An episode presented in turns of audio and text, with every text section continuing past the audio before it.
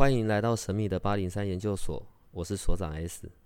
本所的内容是以非人类日常生活的亲身采访为主题。我们有一个不公开的脸书社团，不定期的会有直播与影片的分享。如果你要加入，记得通关密码是 S。欢迎你和我们一起探讨未知的维度空间，以及各种神秘又有趣的内容。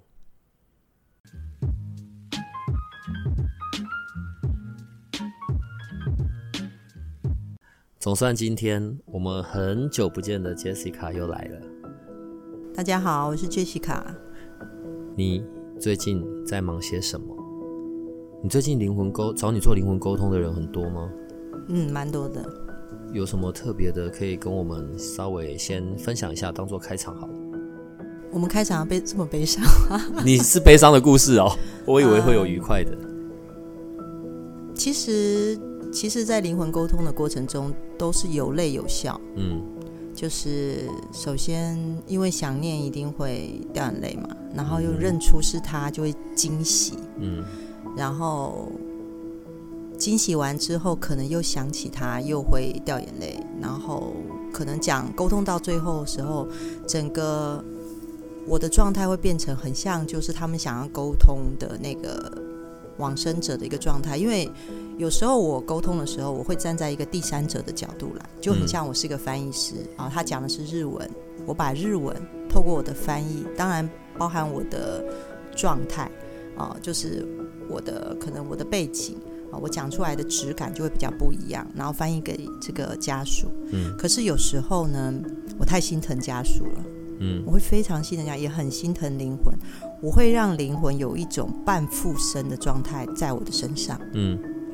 然后，那个半附身的状态在我身上，我跟他的意识，跟这个灵魂的意识会呈现一个交融的状态。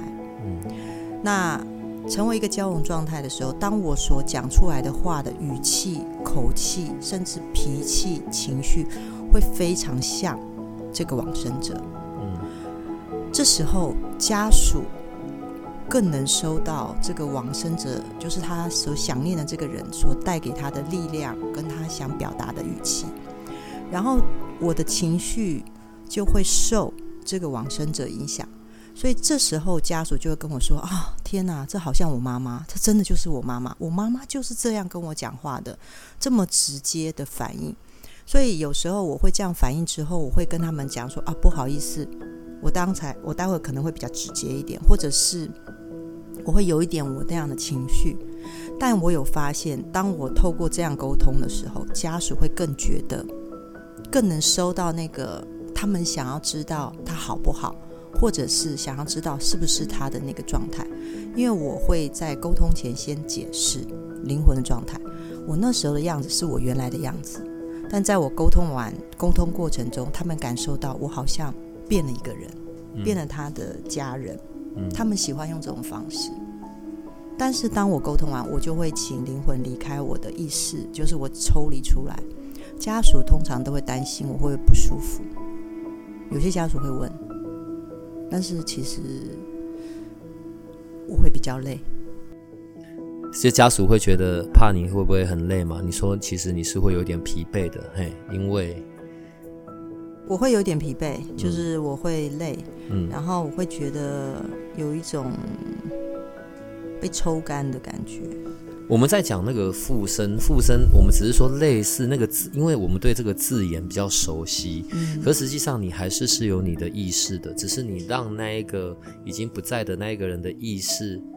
也进到你的里面，然后借由你的肉体在说话、在呈现、在表达嘛。对，并不是你把你整个人哦弄交付出去，没有。对，然后像这样子的疲惫，是因为在那个过程里，这些情绪上的感知，还是是什么的？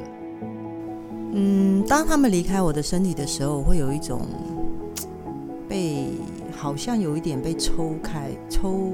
我觉得不会，我不会用抽干来形容，就是好像有部分的我是需要再重整回来的。嗯，但是因为我沟通灵魂二十年这样子，我有时候常会去想这件事。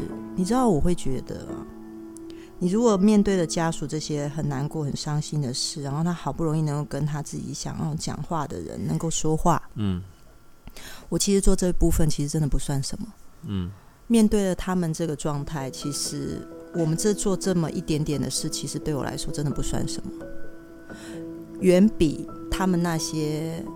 撕心裂肺的痛啊，或者是想念，或者是突然发生的意外，他们所承受这些巨大的冲击来说，我做这件事真的不算什么。所以有时候我常常会觉得，我很感谢我自己，我可以有这个能力来做这件事。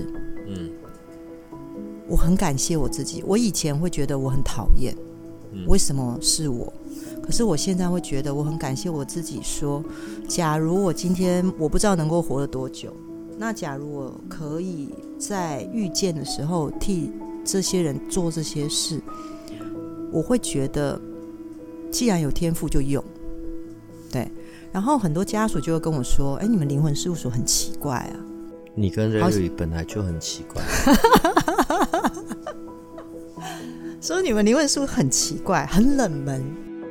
然后也没做什么广告，好像也没有什么粉丝，没太多的粉丝在追踪，好像也没上个什么电视啊，又怎么样？其实很多家属会来跟我讲说啊，这样知道人太少。我通常都会家属讲说，其实我能做的，我就一个人，我能做的就是这些时间。然后我总觉得，如果会遇到我的人，就是会遇到我。这种感觉好像很超然，对不对？但是我真的这样觉得。我觉得凡事会相遇，定有原因。像这阵子来的这个家人，我有问他：“你为什么会找我呢？”嗯，因为他他当他妈妈过世的时候，他就打算要找能够跟他妈妈沟通的。他翻遍了脸书，翻遍了网络，他看过各式各样不同介绍灵魂沟通，或者是庙里面，他都看过了。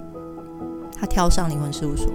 他说，他看到了一个粉红妈咪的专业，那是一个我沟通灵魂一个一个五十岁左右的一个女性，然后她五岁就上上上母，然后因为上母的关系，她一直也面对了很多成长的过程中的纠结，然后她她得了忧郁症，然后她得了忧郁症之后，她失去了她的工作，她有一个非常爱她的先生陪伴着她，然后她一路这样走过来。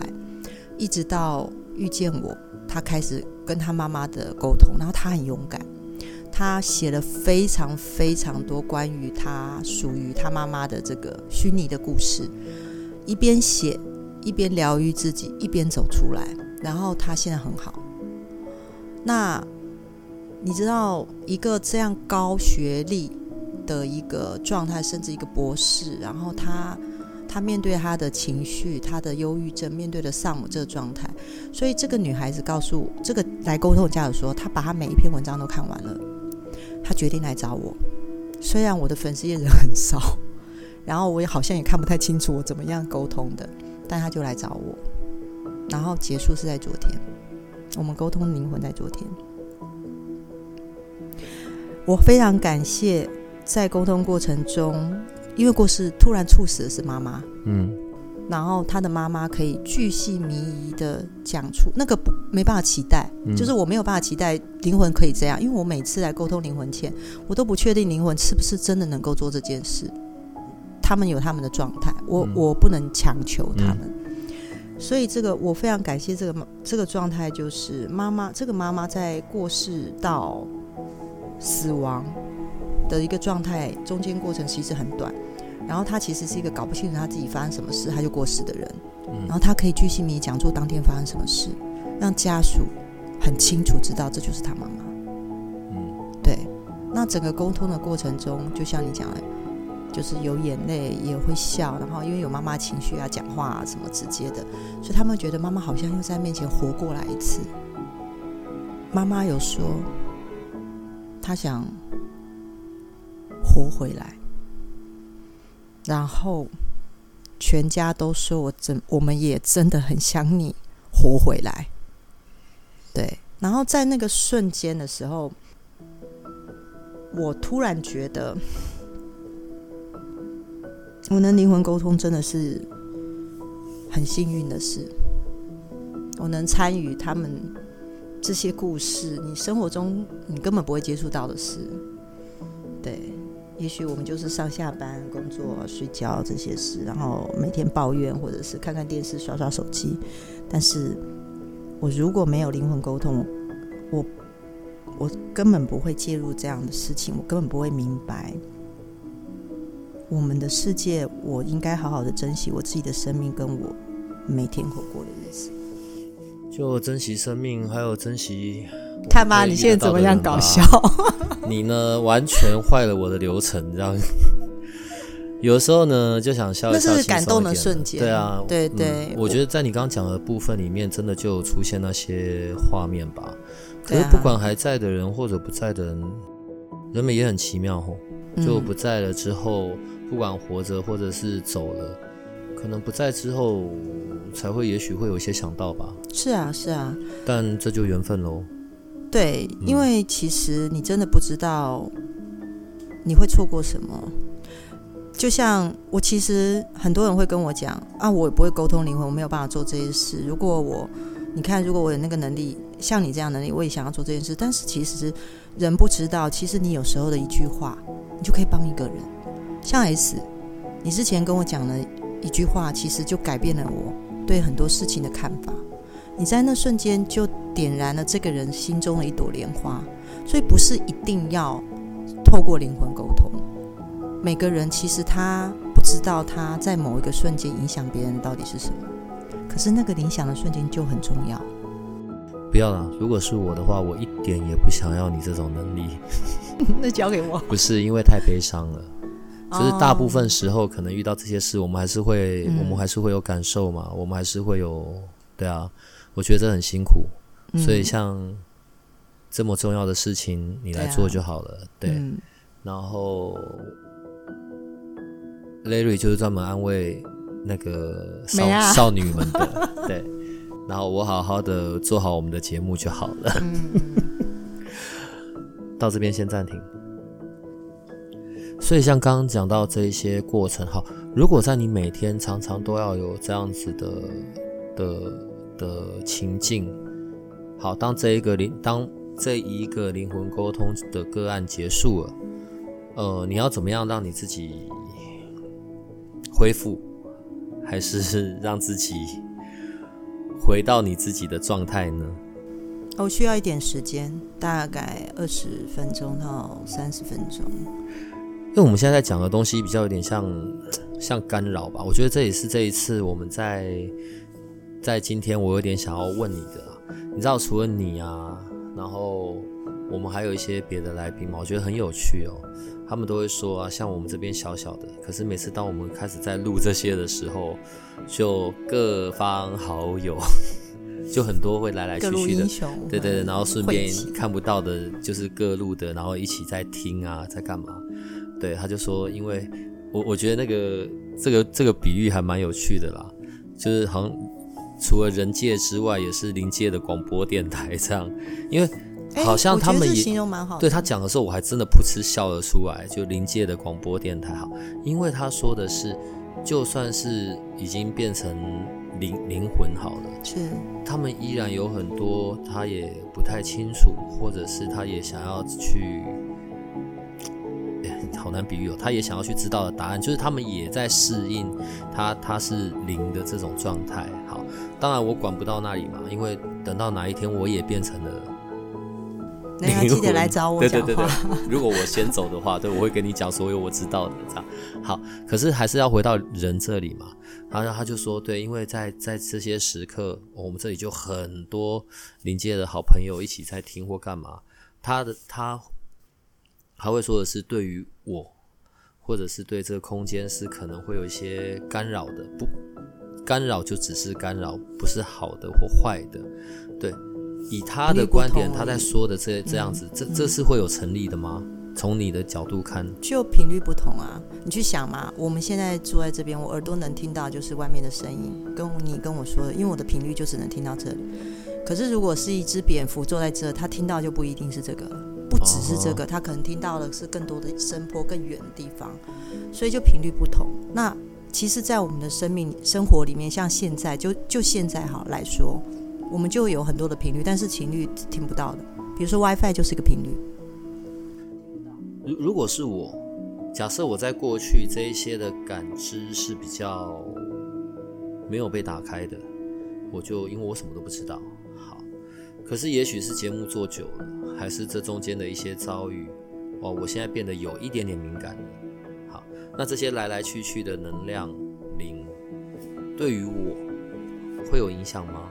好，其实你常录 Podcast 的，就会找一些非人类来录嘛。对。那这些非人类他自己的频率是比较高的，这高的意思就是说，对不起，碰到麦克风。没没没。我我重新讲，你在录 Podcast，然后会请这些非人类来讲，然后这个非人类他某种频率是比较宽广。这样讲才对，就宽广。嗯，宽广意思就是他也可以做人的事，但是他可以感受到更多一些不一样。你去想，我们本来一般是耳朵，但是我的耳朵可能是蝙蝠的耳朵，所以我能够感受频率就比较宽广，就这样而已。嗯，那我比较宽广，我就可以听到离开你人的耳朵以外的声音。嗯，这 OK 嘛？哈。嗯，那如果我可以听到人以外的声音，那请问你觉得这是干扰吗？是我去听到的，所以应该也不是不对啊。我听到的还是有干扰吧。所以蚂蚁它没有耳朵，所以蚂蚁一旦帮装了耳朵之后，蚂蚁会不会觉得它听到变成干扰，只是不习惯而已？哦，OK，对，是习惯，是你久了就习惯了。对，是啊，是啊，是啊。啊，好，对。那很多人会问我说，我接触的太多，或者是我到庙里跑太久，我突然变得太敏感。这样是不是有什么东西上来？不是，只是你的感知被扩张而已。嗯，那扩张，你如果觉得不舒服，或者是觉得不喜欢，是你被这个感知，你把它附加了你自己的想法在里面。嗯，你只是不习惯，就像你今天去练重重训，你刚开始你就觉得很痛苦，嗯，你的肌肉被拉开，然后觉得很酸痛，然后觉得受不了，所以中间就会有很折磨那段时间。而当你练出来之后，你会觉得是一个很舒服的一个方式。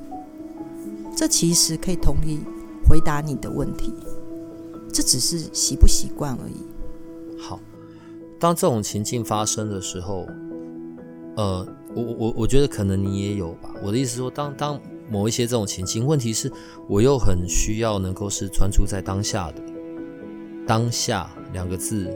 听了大概几万次了吧，但有点难呐。我我的我的我的我的解释是说，但是我必须专注在此时此刻我正在做的事情，或者是你知道我没有办法被这些干扰影响。可是问题我真的会被带着走。好，当当出现这种状况的时候，我们可以怎么样的去把专注带回来，带回来在此时此刻，对，然后不会被那一些。情绪啊，或者什么影响，我我嗯，我我可能要再举另外一个例子好了。好，譬如说，可能我正在跟某人谈话好了，好，可能我眼前的这一个人，他正在一个很很极度负面啊，然后很不开心的状况下，然后当然我们会专注的聆听，对，所以我们在开始互通互动啊，跟他聆听的的那一些那一些过程里，不知不觉我也去到了极度黑暗。或者是你知道整个就被压起来，对我就整个也被带出那一些啊我很不喜欢的这些的样子哦。我们要如何让自己抽离这一些情境？哦，可能可能譬如说，当我在讲这些事情，我讲到一些过往的事情，过过过去的事件或者过去的伤痛的情绪，我在讲过去。可是我的此刻，我那些情绪当下当然就一起被带出来了。嗯，当这种时刻，我要如何可以自己有意识到，对，然后并且回到我的一个，在我们这边有个讲法，我要如何回到我自己一个中正平衡的状况？嗯，对，这可以怎么做呢？哦，我其实最近得到 Larry 蛮多的协助的，就是我们认识的那个 Larry 吗？对对对，就是你说那个梅亚很多的 Larry。OK，因为他自己本身在。呃，在他年轻到现在，他有尝试，就是他学习了很长时间的关于觉察跟回到当下，所以他经历过内观，也做了禅宗这方面，就打禅这方面还经历。嗯，那以前这些事情我听起来，那文字上我只是觉得，哦，那就是一个活动，活动而已，就是打呃内观跟打禅，对我来说是个活动而已，因为我并没有去参与过。那最近我有跟他讨论到这件事，说呃我很好奇他为什么想参与这个。后来聊完这个中间我就不赘述，他就告诉我一个方式，所以他叫我可以试着练习看看。然后他的方式其实很简单，就是我看着，比如说我现在跟你说话，我看着我自己正在跟 S 所长说话，我的专注点是我看着我自己在跟 S 所长说话，然后我聆听我说的每一个字，而在这个专注的状态之下，我会看到我过去有很多的我的担心。他有很多的想法出现，就让他过去，不可以跟着他走。未来有很多担忧，这些想法也让他过去。所以他告诉我，我会看到很多这些思绪在身上，在头顶上跑，但不可以被他带走。但如果被他带走，要记得再回到当下，再回到那个我自己在看我跟谁正在互动，我在留意我说的每个字，是是是是。然后，真真的这种关注、关照这种状态，每一个当下，你注意，其实每一个当下是就是当下，所以每个当下你会看到是你当下的情绪，但这个当下的情绪起来，其实下一秒就过了，因为已经过了，所以不是当下。OK，对，所以我不会，我不该有。那些思绪被带着走的一个状态，如果带走没关系，再回到当下。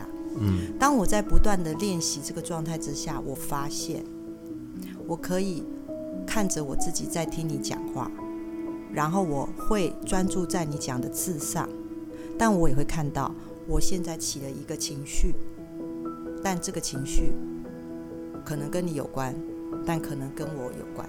嗯。但我只是看到，可是看到之后就过去了，因为那是当下，已经过去。所以当我发现这样的状态之下，我很清楚，我在听你讲负面情绪的时候，那是你的世界，但是你的世界来自于你的过去，是不是？我就看得到，嗯哼，这是你的想法，但已经过去，但是你还在过去。可是我是一个在当下的人，我会知道你正卡在过去，可是我的当下。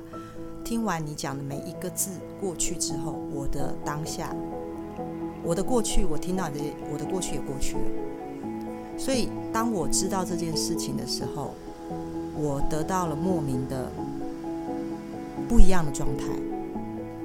我会讲状态，是因为我不能形容那是平静，那是一个，就算你有情绪起来，也是也也也就过去了，因为它已经过去。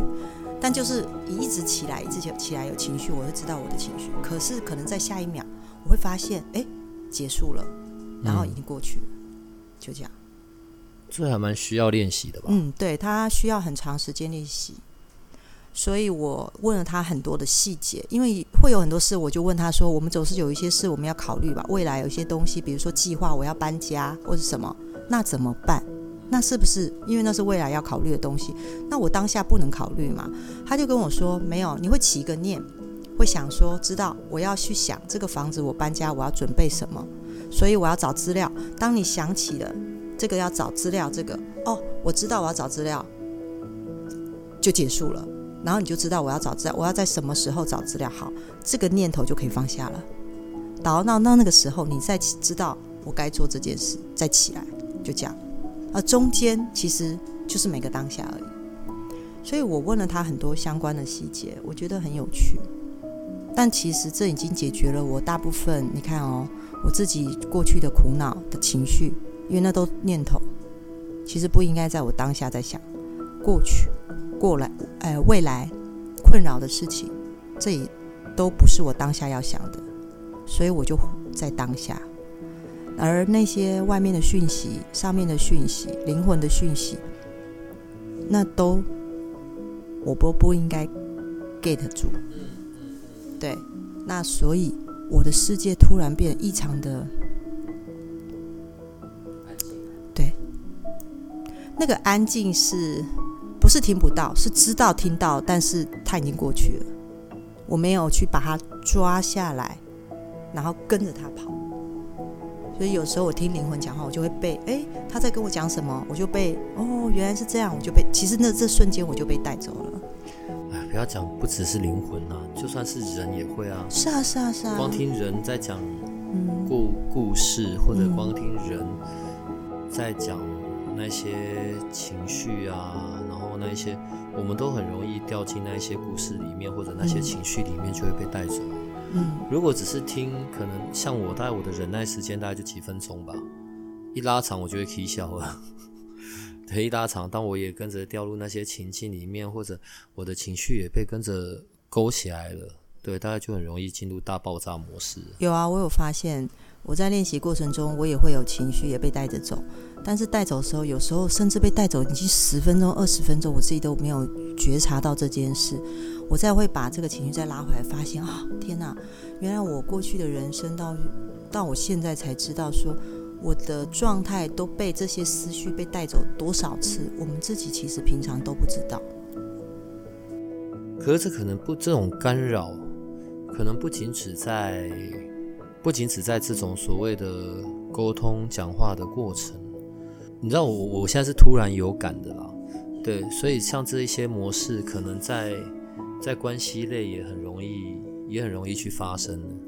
对啊，我跟呃呃，好朋友，我跟某个人有一段新的关系，好了。可是呢，因为过去的过去的很多事件，过去的很多累积，对，然后我没有从那些东西里面去拔出来，我没有从那些信念、想法。就我我还困在过去那里，但问题是我现在又有跟，但我现在又是跟另外一个人在一起，所以我就带着很多的过去来处理我的现在。对，那现在的这一段，现在的这个正在进行的这个关系，其实就很倒霉吧。嗯，所以其实我刚才说的这个方法，也可以帮你改善你的关系。你去想哦，你都是看着你自己在听他说话，过去的那些都只是念头。未来的担心也是念头，所以相对的，你听他说话的时候，你会知道现在是他的情绪，但已经过去了。但是你会用当下的你去听他说，当下你跟你的过去跟未来一点关系都没有。而这个方式你可以试试看。其实我会发现，我当我在练习这段时间的时候，我的说话变慢了，因为我必须要很仔细的去听我自己在告诉你的是什么，然后我。我不知道，也许外界看起来是我的耐心变好，但其实不是。是我发现，是我看着我自己在听你说话，我必须很在意你每个当下在讲的每个字，所以我的速度不会快。可是很妙哦，我这样子练习一阵子，我发现我的速度变快了，不是因为我的动作跟我的思考，而是这个是我很难形容那种感觉，就是嗯。我知道这个是他的当下的过去，我知道这个是别人的未他担心的未来，但是我在你去想象，就是我突然多在三度空间多了一个新的空间，我在穿梭，然后这一切都只是过去跟未来，可是我在当下，所以我的时间感觉上我变多了，因为我的思绪不会被别人带着跑，也不会被我自己带着跑，所以我的。我自己跟我自己在一起，所以今天早上雷雨跟我讨论要一个关于自在，我觉得对耶，自在就是我自己在。那个自己真实自己在那个状态，我得到了前所未有的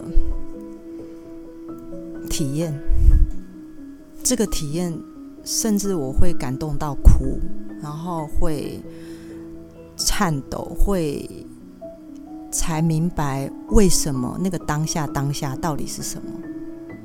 对，那个真的要自己去练一阵子就会有感觉。我我我们这讲这些东西讲到现在，我觉得很有趣的。另外一件事是因为我最近也常常一直会在想新的学习，然后每次都在讲到关于起心动念这件事情。你刚才讲的那整个过程，就好像我要开始让自己有意识的是，我当下为什么要有这些反应，或者我当下说出口的这一些是因为什么？对我又想要达成怎么样子的结果？对，或者我想要创造出些什么？我的这一些所有的反应，我所用的文字，我的起心动念，对，到底是因为什么？我有感觉你已经在练了，耶，你在那时候，你在。我们刚才你在听我讲话，你在回答我的话，你的状态已经完全不太一样了。可能我们这个节目在做也没多久了啦，大概在半年吧，应该我就会去出家之类的。嗯，我那时候问 Larry 一句话，就是说，他说，所以很多人都以为，我说为什么这么好的方式？为什么我我竟然没有发现？然后他就跟我说，因为很多人会认为当下就是呃一个当下就是什么修行啊，然后修行就是一个什么宗教，就开始乱连，然后其实就把这件事情连得越来越高高深，好像什么？他说其实这就生活，就每一个每一个瞬间的生活。然后他说，当你进入这个状态的时候，你就是。我们叫你就是把你自己一直收在这个当下，所以过去的想法，你看上一秒的想法其实已经过了，所以每个收在这个当下那个状状态，收在自己这个状态，其实会，你知道吗？我最近这样练，我发现那真的是很不一样的一个状态，那些。不再发现我需要，原来我的烦恼都是来自于那些念头，原来我那个想法都是来自于那些过去的担忧，或者是未来的担忧。原来我花了这么多时间在担忧事，却没有专注在当下，把我该做的做好。我我我记得有一本书，好像叫做《当下的力量》吧，然后在讲的大概也是这些。但透过书上在写的的内容方式，对，跟我们现在这样子的讨论其实是很不一样的。我们现在在讲的，这是一个非常简单，然后但是却不是关于做的那些内容。光从我们的讨论里面，我想，我觉得我们的听众这些就会有很多的，就可以有很多的收获。对，用用这个字眼应该也不会太夸张了。是，就是我会觉得说，你根本不知道宇宙会安排你在什么时间突然听到了这个。也许你之前读过很多书，或者是在电视或是广播里听到很多关于这样的字眼，可是也许现在有一个我们说对的时间点，突然让你收进去。也许现在你太困扰、太烦躁，已经不知道该怎么办了。然后到底是要就医呢，还是要怎么样？你你卡在这里面，你卡在这一大堆的情绪跟纠结，卡在这么多的担心，跟这世界真的好多事情要烦。可是我觉得可以试试看用这种方式，你会发现你会得到莫名的平静。那真的是要一直关照自己这个状态。关于信念，你知道有时候也许关于时间也是一个幻象，你知道吗？是啊。所以如果我们在讲很多过去、未来，担忧未来，然后受困在过去，可能没有在。假假设这些字眼啊，所以让我们没有办法专注在当下，因为没有办法专注在当下，所以在未来是由每一个当下所累积出来的。因为我们的每一个当下没有在专注，没有在做，没有在每一刻去执行，也许我要执行的事情，也许是跟我的愿景有关的，对，所以这些就很消耗了，然后困在未来。在未来啊，困在过去，然后在过去的那些体验里，依循着过去的这些模式，对，也就很难创造出新的东西。哎，是所长，我发现你很有天分。你在短短的这五分钟的录音里面，你就已经找到那个路了。看来我们做这节目的时间大概只剩下三个月，我就会看到剃光头的你吗？不要，我要带法修行。没有啦，我不会这样子做了。只是我们今天聊的这个其实是有一点深度的。对，然后我很想把这个分享给你，跟这是一个很莫名的喜悦，跟当然这喜悦很快就过去了啦。就是如果我真又专注回来的时候，但是我会发现说，就像你刚才说的时间线，专注在当下，其实你会发现时间是消失的，它没有，它不存在。然后我有发现，我有问类于一些更 detail 的事，就比如说，如果我专注在当下，他说他就告诉我，如果我专注在当下。我看着我自己聆听你，其实是还算觉察，还没有在当下。真正的当下是连看着我自己在聆听你这件事都不存在啊，那就是更深的境界。但是他讲了一个很简单的例子，他说我们不要把它想的太难。你看哦，比如说你看着你自己在跟 S 所长说话，我看到我自己在跟你说话，然后我听你在跟我说话。如果我没有专注在听你跟我说话，我想着。你现在跟我说这个内容，我该怎么回答你？这个念就已经被带走了，所以我的耳朵是听不到你接下来要跟我讲什么的，因为它塞住了我，它已经取代了我的当下。所以他告诉我，一个人如果没有专注的。觉察到这件事，他是不会去听对方到底在讲什么，因为他的思绪已经在想我怎么回答他。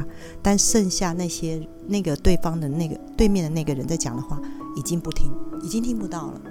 所以专注其实只能做一件事。对。这个部分到这边要先暂停一下。好。对，因为脑袋要要运转一下。你刚刚我们在我们在正式开始录之前，我们聊了一下天吗？对。什么一千万的故事？哦啊，那个太有趣了。什么一千万？快点！嗯，好啊，好啊，好。你有一千万要拿出来分。嗯嗯，真的吗？现在录吗？录啊。好啊。啊，前一阵子啊，就是这样子，就有一个人呢，特别打电话来给我，然后我跟他其实还蛮熟的。然后熟了以后呢，三不时他们就会打电话来问我一些他们遇到一些困扰自己或者是自己觉得不知道这到底是什么的事情，就来问一下。然后他就是告诉我说呢，有一个老师跟他说，这个神明啊要给他一千万，但是因为这是神要给他的哦，但是他要有所付出。我说那要付出多少？他说要付出一百万。我说 OK，那怎么给？他说给现金。我说所以你要拿一百万去给神明吗？他说不是，是给这个师傅。OK，我我听到这边的时候，我就问他说，所以你给了吗？他说其实他就有点忐忑。他说其实呢也不用马上给，但是。我说：“那你为什么会相信他跟你讲这件事呢？”这个师傅他说：“因为这个师傅说，呃，五个月后如果没有达到他要赚的这个钱的一个，就是他五个月后他会开始赚钱。假如他赚不到一千万，这个师傅会把一百万退给他。然后他就觉得，哎，好像是一个不错的想法。那我听他说好像也合理啊，因为我赚不到他就还我。我说。”那请问你什么时候赚到这一千万呢？他说他不知道。我说那什么时候开始赚？他说应该五个月后吧。我说哦，所以你不知道什么时候会赚到一千万，所以就会无限制的等这个一千万嘛？他就突然有点卡住。我就说，然后无限制的等之后，那你好意思去跟这个师傅讨吗？他说不好意思。我说哦，那真的很有趣。我就问他说，你为什么会想赚这一千万？他都说不知道，他觉得是神给他的，那一定不一样。但是他觉得他自己是可以赚到这一千万，不用神。在这个里面的过程中啊，其实他跟这个师傅相处一段时间了，然后他也彼此之间有谈论一些关于道法法什么的。然后其实我在里面看完之后，我就跟他说：“你有没有想过，为什么对方对你提的这件事，你会很有感觉？”为什么对方提神明给你这一千万这件事，你会很有感觉？是什么原因？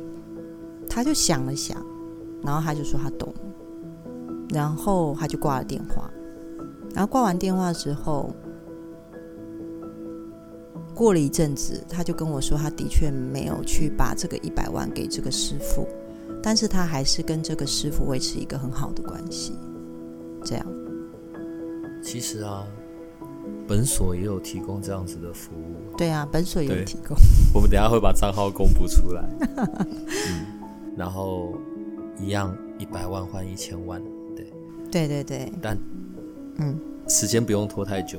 嗯，时间不用到五个月，一个月而已。对，然后一千万的值钱。哎，等下这一段会会录进去吗？一千万的纸钱，可能要用金箔烧吧。又要胡说 八道。比值钱，对啊。可能在我们自己，我们刚刚前面才在讲当下而已。然后当，毕竟我们还是活在这个这个地球上嘛，我们还是有物质世界的事得要考虑啊。嗯。然后当我们自己有一些想要的，嗯，对，当然我们就被这些带着走了。所以当这个时候讲些什么，可能都是一个很好、很容易被影响的状况吧。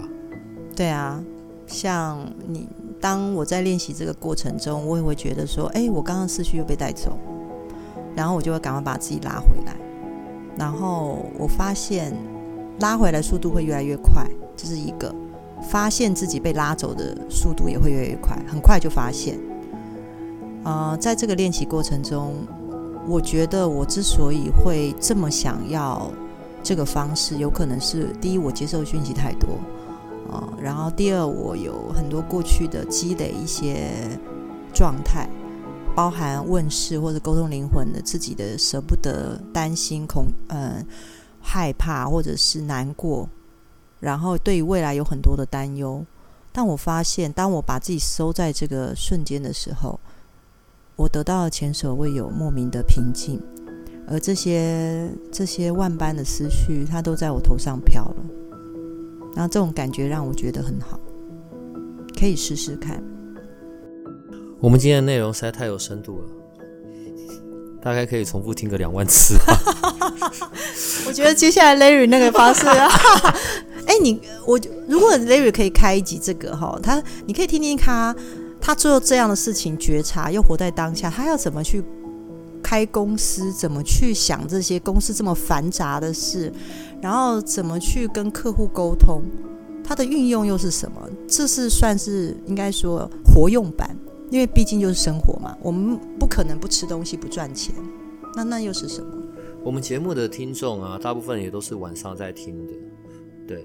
然后接下来可能你啊跟 Larry 的路线。都是那一种会在更深夜的时候，对，因为听一听，然后你们的声音又都是好的，对，然后就成为一个安然催眠的一个效果。如果可以做到这样子的话，对，然后也是一种功德。但可不可以请灵魂事务所帮忙一下？就如果每次我们在录这个节目的时候，这个空间会有很多看不到的好朋友们，对，可以让他们好好保佑一下，就是。我们节目一切顺利，这样吗？保佑这个字眼都不太对，可以让我们的节目是一切顺顺利利的，然后呃排名越来越高，收听人越来越多，这样子吗？嗯，好啊，好，好吧，好，可以跟我们沟通一下嘛？嗯嗯，对，然后然后不要干扰到我，这样。哎，有时候在这边待一个人半夜的时候，靠背弄得我去上厕所都会怕怕的。每次上厕所都在想，说我旁边大概有几百只眼睛在看着，这样子。其实你们的你的频率比他们高很多，他们是没办法影响你的。高频的人是不会被低频人影响，除非你降到低频。你觉得你在低频，因为你毕竟就是零到一百嘛。那你假如我举例你到一百，其实你可以感受到零到一百啊，可是它并不影响，因为它到不了你那个境界。举个最简单的例子，蚂蚁在地上爬，它看不到我们。但是我们看得到它，我可以选择我要不要受它影响，我可以踩死它，不踩死它，或绕过它都可以。可是当我坐在这边跟你讲话，是不是有更高频率的人在看我们？我们看不到它，但是它其实不受我们影响。对啊，我因为我无法影响它。好吧，那这样以后半夜上厕所可以尿尿了。对对对，可以好好尿尿了。不用尿快一点。以后你来的时间呢，不可以隔太久。好，好，好，我们的听众会抗议。好，好，我们还是要固定。好的，好吗？好，下一次再讲一些有趣的故事。好啦，那我们今天就到这里了，然后可以跟我们的听众说拜拜了。好，拜拜。好，拜拜哦，拜拜。如果你喜欢我们的节目，请多帮我们分享，并且鼓励订阅，让八零三研究所可以持续成为你探索灵能世界的另一只眼睛。